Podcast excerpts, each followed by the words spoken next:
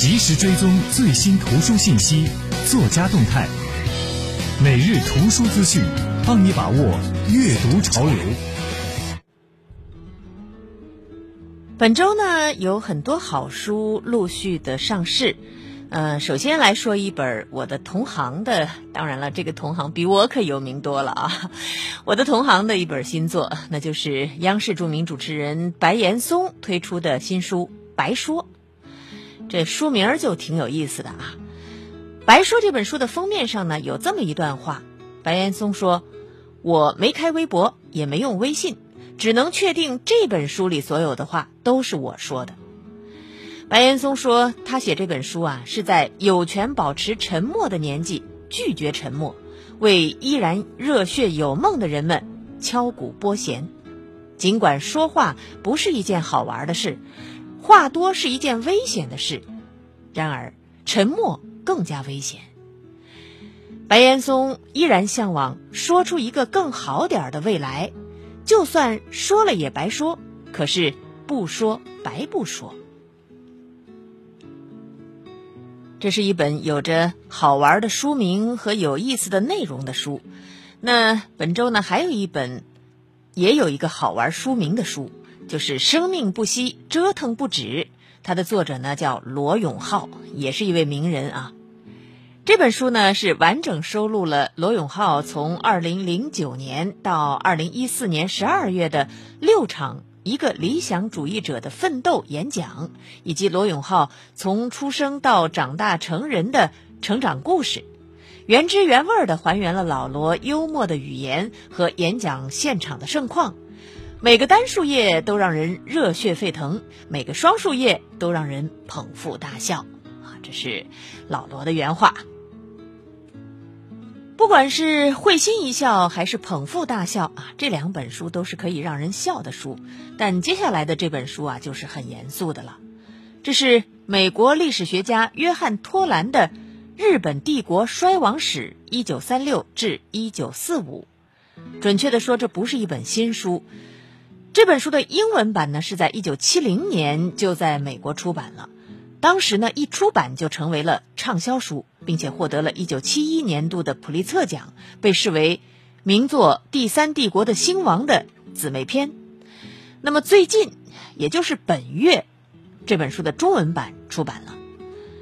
在这部二战史经典著作当中，约翰·托兰描述了日本在亚洲发动战争，直至最后被迫投降的整个历程。书中的史料非常丰富。许多材料呢都出自当时美日两国的战时档案，战时日本的公卿贵族、重要军政头目，还有参战当事人也提供了大量的第一手资料。作为中国人，可能你会觉得自己已经对那一段历史啊，这个抗战史或者说日本侵华史很熟悉了，很了解了。这从小不管是听父母讲，还是从教科书上学，那这段历史算是烂熟于心了吧？但其实真的不见得。你真的了解历史真相吗？同一件事情，从不同的角度、不同的侧面去解读，很可能会得出不同的结论。呃，之前以为是真相的那种盖棺定论的东西，很可能在读了别的书以后，就会有一种颠覆性的这种。感觉，所以啊，读史也要读各种各样不同的书，尤其是像这种啊站在旁观者的立场来写的书。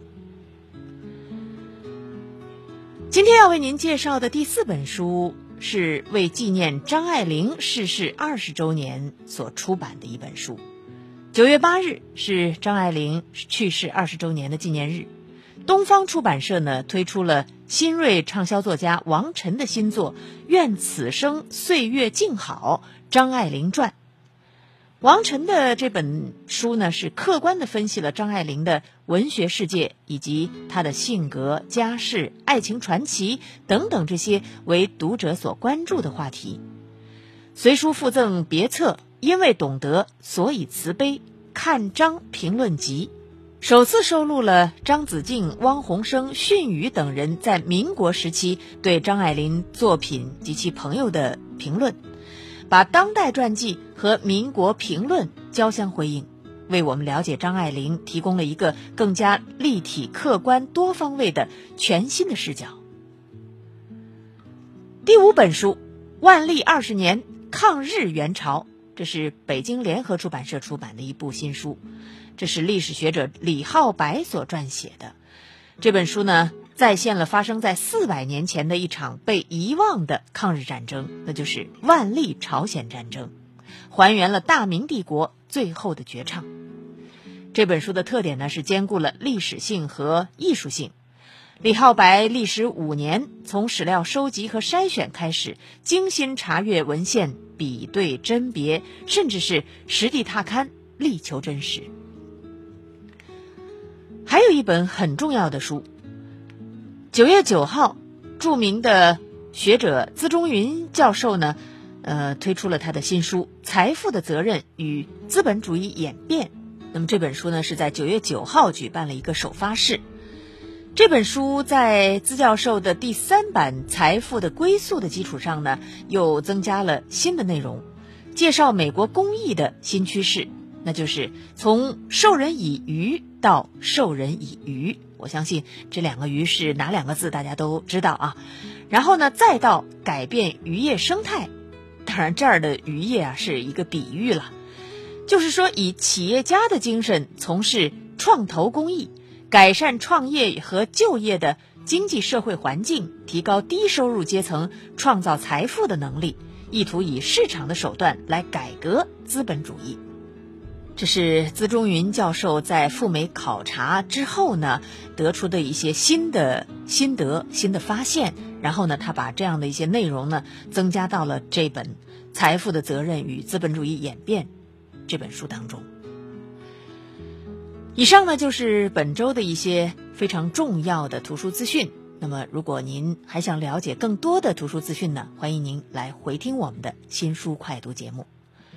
接下来，我们就进入今天的长书短读，我们来听孙达为您朗读《一九八零年代的爱情》。读完一部长书，既辛苦又费眼。长书短读，六天了解一部书。长书。短读。小雅是一个理性的女人。对于毕业分配时，学校对我故意的放逐还乡，他还是有些失落和不满的。他对出双入对、献花送礼的爱情仪式有一种痴迷。在他的潜意识里，爱情是需要表演给别人看的。两个人衣冠楚楚的挽臂漫步，远比床上的耳鬓厮磨和异地的望穿秋水更像是完美的爱情。回乡的我，远隔千山之后，仔细反思我与他的情感，总觉得有些若有若无，似乎食之无味，但又弃之可惜。那天回到乡公所，老田给我一封信。是小雅从省城寄来的。他在信中说：“我深知小别能加剧思念，但太过漫长的分离则会冲淡感情。因为爱是需要共同的时间和空间来一起构筑的。因此，我特别希望你不要融化在你故乡的山水中，而淡忘了我的存在。我需要你重新考出山来。我相信。”你只要稍加用功，就会考回省城的。你不要让我绝望的一直等下去。这封信的意思，你还不能说他不是充满柔情。只是这样的温柔逼迫，对于我这种天性懒散和叛逆的人来说，有些看出那未尽的警告。我将信揉搓一团，扔之于地。呆立窗前，远望小街的一角。思忖良久，又捡起了信团仔细展开，用茶杯熨平，装入信封，放在抽屉里。我深深的知道，在某一天，他是可能会要检查这些情书的下落的。我的情绪忽然有些沮丧，我不知道该何去何从。我似乎为我的内心找到了本然的归宿，并可以为此放弃一切功名利禄以及喧嚣都市的浮华生活。但是，又无法确知，这仅仅是否是我的一厢情愿，亦或是孤独中的感动，困境下的垂怜。我和丽文的邂逅重逢，显然打乱了我的既定生活。我开始逼视自己的内心，发现他依旧是我至真至纯的初恋。我仍旧想拥他在怀，却又深恐我的冒失会唐突他的圣洁。然而，如果我不努力的话，不去捅穿那一层窗时，与他从此就失之交臂，也许我便失去了一切一切。我穿过月色，仿佛看见。他在卧室里心烦意乱的编织毛衣，忽然发现织错了，又拆线卷团儿，忽然线团滚落床下，他起身试图拉出线团，结果这线是越扯越长，线团就是出不来。他生气的扔下毛衣，对镜解开发辫，梳了又编，编了又解。变换着发型，我恍惚看见镜子中忽然幻现出一个新娘的装束。掀起盖头，看见一张凝满泪水的眼睛。我又从他的眼中，仿佛看见一台娶亲的空轿，正于凄凉的唢呐声中，在山路上远去。我今早去叫他的时候，在他枕头下偷偷放了一首诗。这时，我仿佛看见他终于从枕下翻出了那一纸诗签，展开细读，而泪水滴于纸上。亲爱的，请给我一个家，一座错放游魂的灵塔，不会坍塌的床。对着湖山如画，悠闲的晚餐是无尽的情话，像驱寒的一盏温酒，微醉的酣傻，像冲不淡的回忆，柔情的茶，像常青藤的手臂拥着春天开花，像旷野的篝火燃尽流浪人的倦乏。只给我一句许诺，一声回答，我就跟你相视，牵手走遍天涯。我似乎感到，他忽然掩面抽泣不已。我对这样的幻象，也猛然泪下青山了。我和他迎来送往的身影。逐渐成为小镇上的一道街景。在乡公所的办公室，书记终于听见了那些窃窃耳语。他语重心长的找我闲话，问我年龄，最后非常关怀的说：“还很年轻嘛。有件事我不知该不该说。刚参加工作，个人问题还是要慎重的。很多事情。”组织上会为你考虑的。我说：“谢谢了，不用了。”书记又说道：“哎，我听说啊，你和供销社的小程在谈朋友。小程嘛，人还是不错的，但是啊，他的家庭背景太复杂了。他的父亲在我乡属于监管对象。”这会影响你的政治前途的。我说：“书记，谢谢您的关心。我和小程是高中同学，目前呢也仅止于此。以后嘛，也许我想娶她，她也不会嫁给我，所以不用担心。至于他父亲，在我眼中只是一个站错了队的书生。”他是我的父辈，就像我的父亲，从前也曾被监管过，可这并不说明什么。书记立即纠正说：“哎，你父亲那是受私人帮迫害的呀，可不能这么说。年轻人要有立场的。”我的父亲是随四爷前来接管这个县的土改干部，曾经参与剿匪并建立新政权。之后，在和平建设时期，他成为了本县最早的工业官员。但是到了文革，他必须和他的多数同僚一起承担民间社会对此前各种运动的积怨。于是，他被打倒，被批判为走资派。被游街批斗，甚至肉刑。而那时，丽文的父亲正好是造反派中的骨干。他们属于不同的阵营，但是并没有直接的冲突。而且在文革中最为可笑的是，两个生死对立的派别却都是打着同一面旗帜，坚决捍卫毛主席。在文革中，我的父亲被监管。文革之后，他的父亲被监管。两个看上去坚定拥护共产党、毛主席的人，却似乎始终没有弄清楚，他们究竟是被谁在监管和迫害。但是，这个世道确实，谁眼前被监管，那就是歧视谁。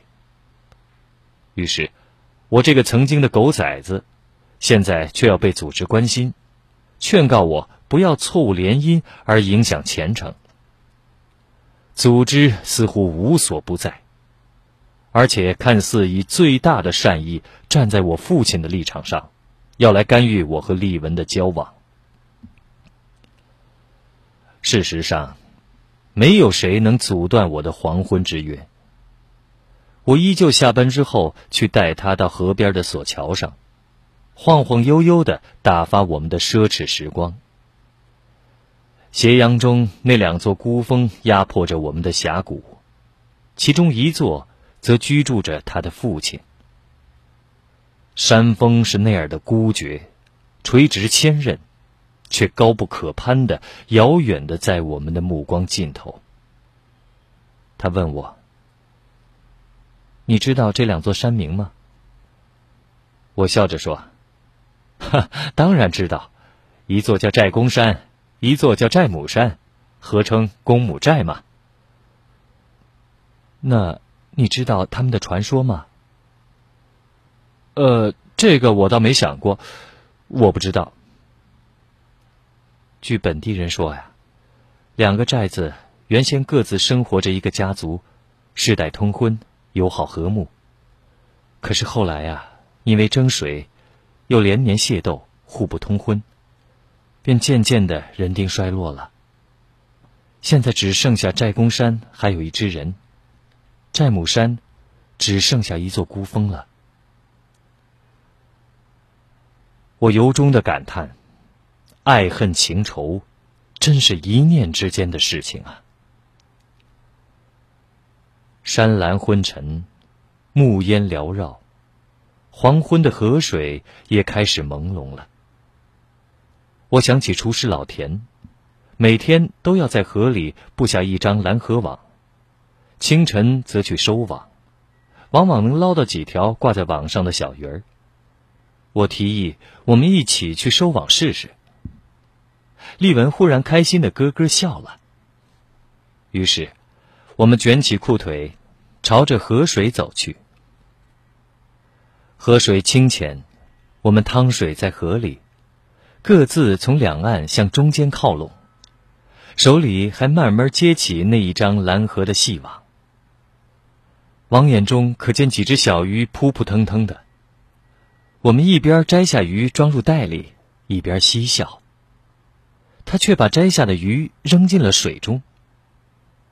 他嘀咕着：“啊，这条太小了，扔到河里去吧。他还没尝过生活呢。”我走近了他，低声含蓄的问道：“哎，这条鱼啊，太大了，我怎么才能网住呢？”他反唇相讥的说：“这么说，我该成为你案板上的鱼肉了。”说完，我们脸红一笑，忽然自知失言，打出不语。而他更是显得局促不安了。我们又分开，把网重新拉直，布置在河腰。河水暂时隔断了我们，各自站在彼岸，就像隔着一个今生似的。我呆呆的看着他洗脚，重新穿上了鞋袜。我想起古老的《诗经》：“所谓伊人，在水一方。”心中。忽然涌出了万千惆怅。